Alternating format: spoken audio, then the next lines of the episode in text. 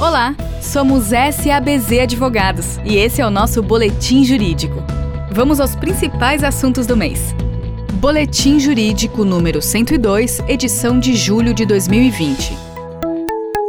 STJ confirma recuperação judicial de produtor rural sem registro na junta comercial. Por Ana Albuquerque e Renan Soares. A quarta turma do Superior Tribunal de Justiça, em julgamento aos embargos de declaração opostos pelo Banco do Brasil, em face ao acórdão proferido do recurso especial interposto por José Pupin, um dos maiores produtores de algodão do país, manteve o entendimento de possibilidade de recuperação judicial de produtor rural, englobando o período em que o produtor não tinha registro na junta comercial.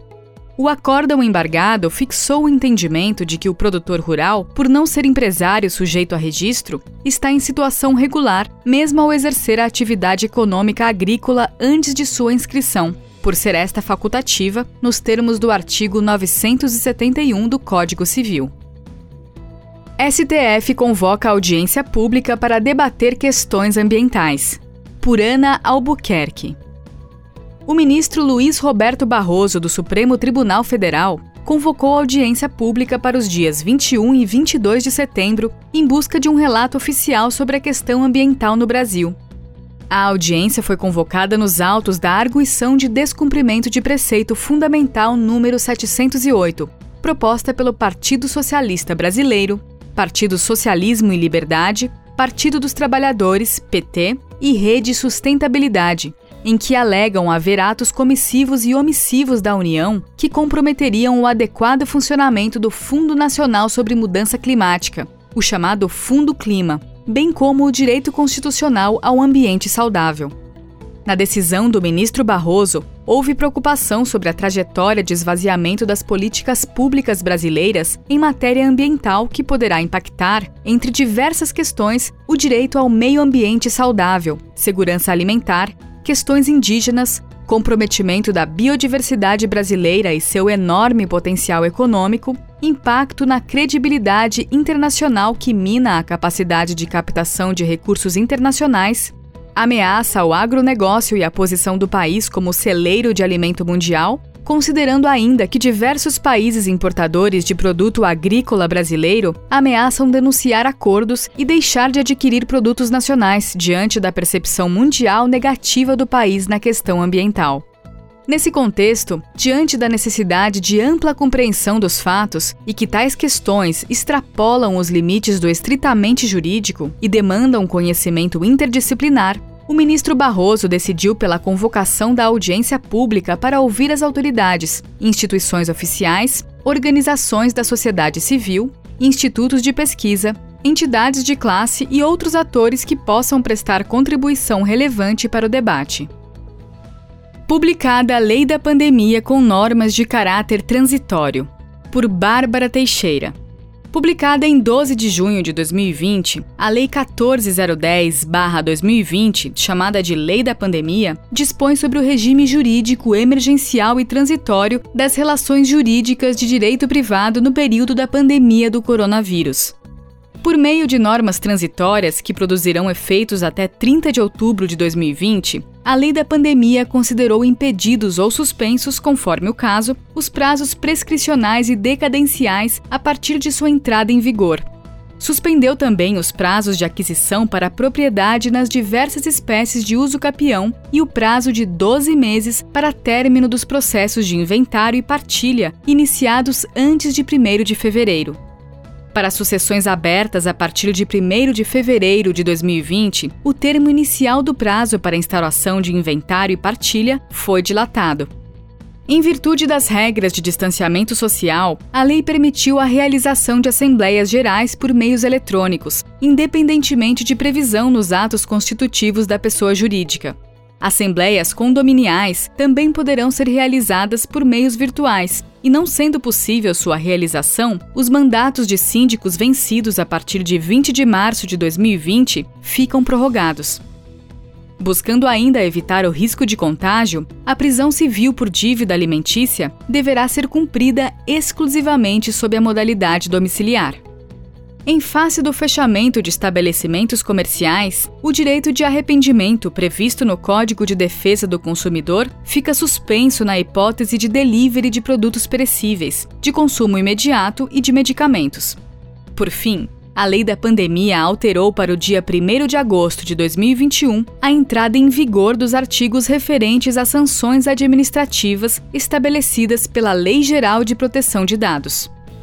Confira no canal do SABZ Advogados no YouTube a análise crítica do projeto de lei que resultou, após sanção com vetos, na Lei da Pandemia, no registro da live com professores sobre a Covid-19 e o regime jurídico emergencial no direito privado. Conselho Monetário Nacional regulamenta a Sociedade de Garantia Solidária, por Daniel Steinberg.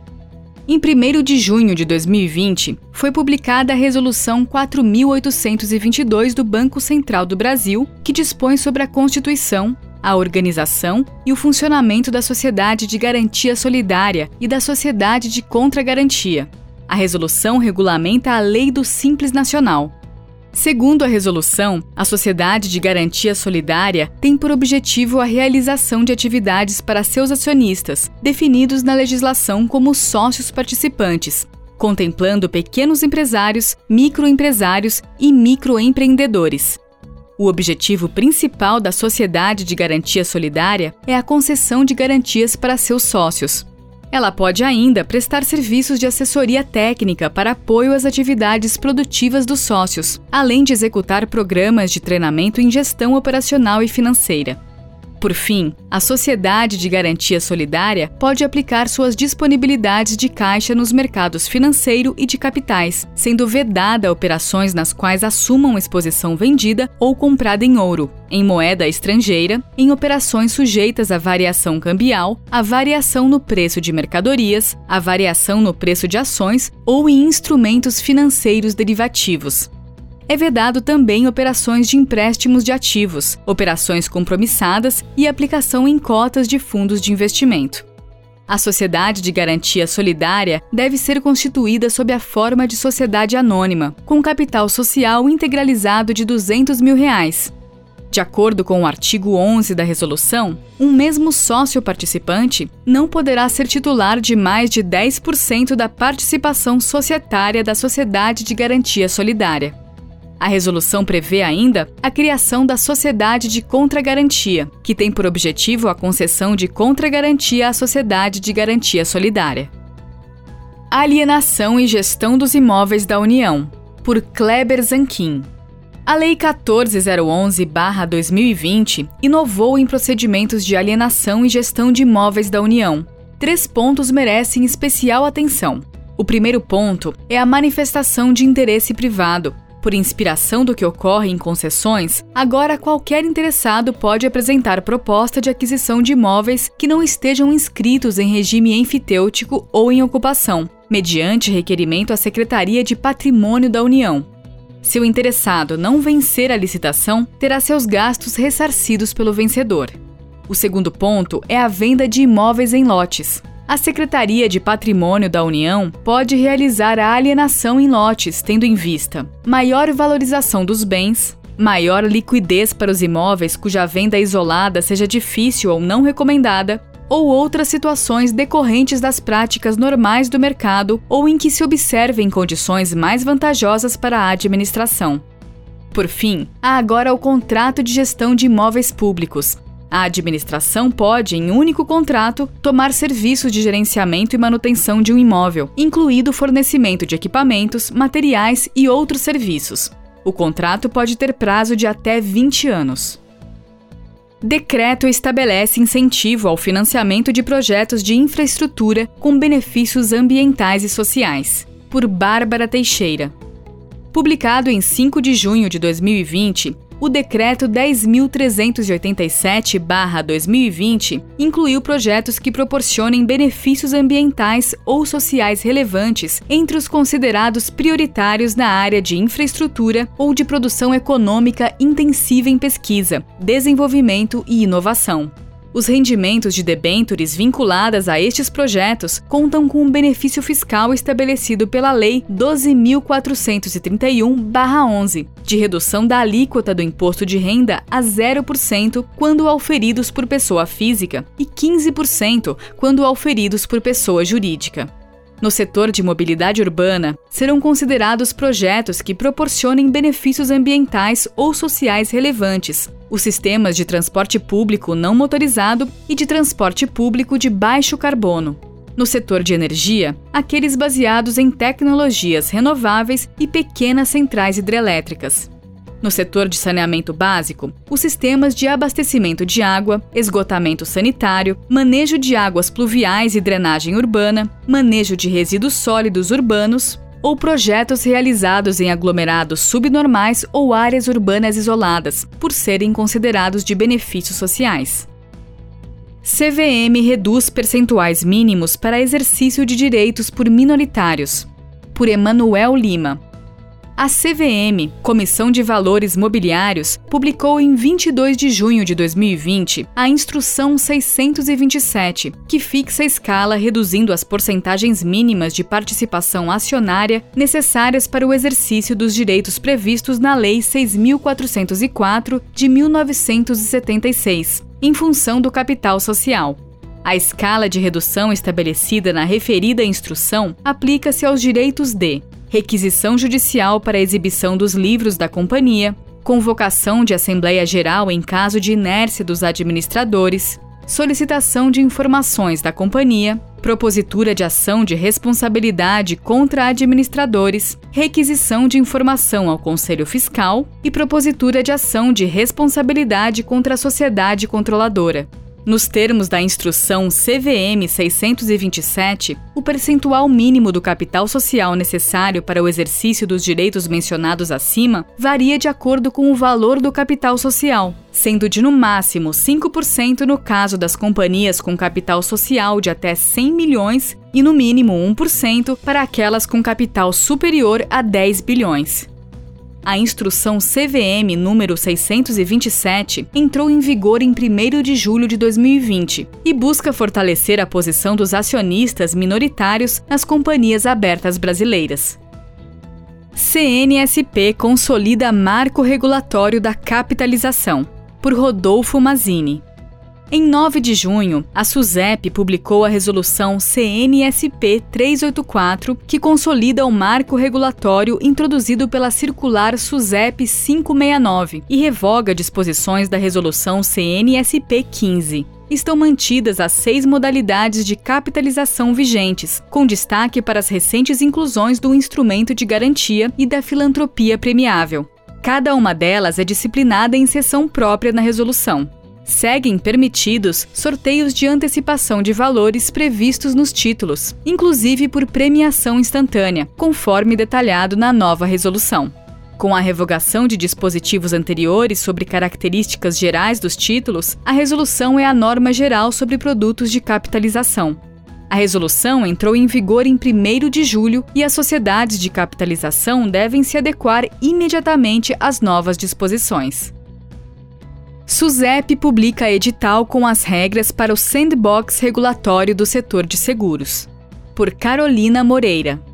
Em 19 de junho, a SUSEP publicou o edital eletrônico número 2 de 2020 para a seleção de interessados em participar exclusivamente de ambiente regulatório experimental, conhecido como Sandbox Regulatório, nos termos da resolução do Conselho Nacional de Seguros Privado número 381 e da circular SUSEP 598.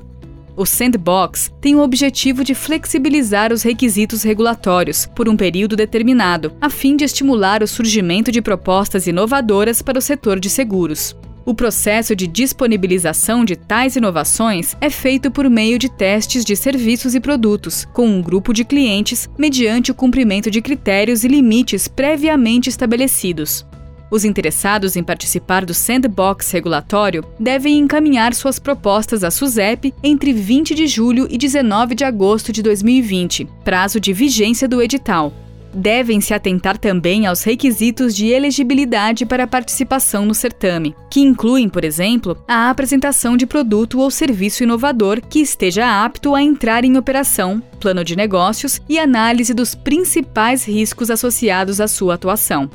Caso o projeto inovador seja aprovado pela SUSEP, os interessados receberão autorização de funcionamento por tempo determinado para operar planos de seguro de acordo com as coberturas e limites previstos no edital.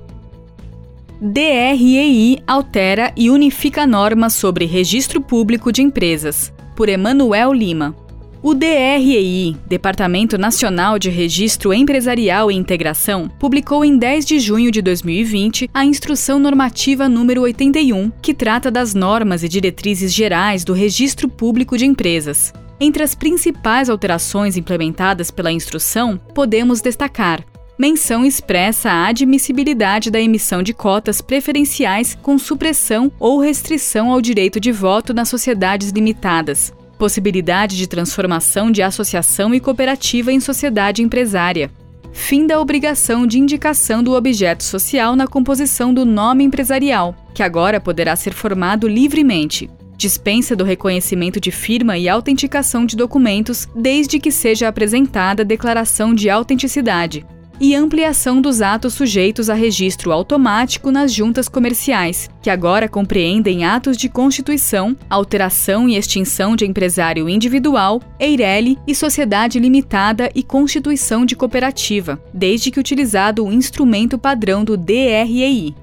Além das alterações acima, a Instrução Normativa DREI número 81 unificou as orientações referentes ao registro público de empresas, possibilitando a revogação de diversas outras instruções. Para o STF, a lista de serviços do ISS é taxativa, mas permite interpretação abrangente. Por Amanda Paim e Bruna Vieira. Em 29 de junho, o plenário do STF julgou o tema 296, que trata sobre o caráter taxativo da lista de serviços sujeitos ao ISS.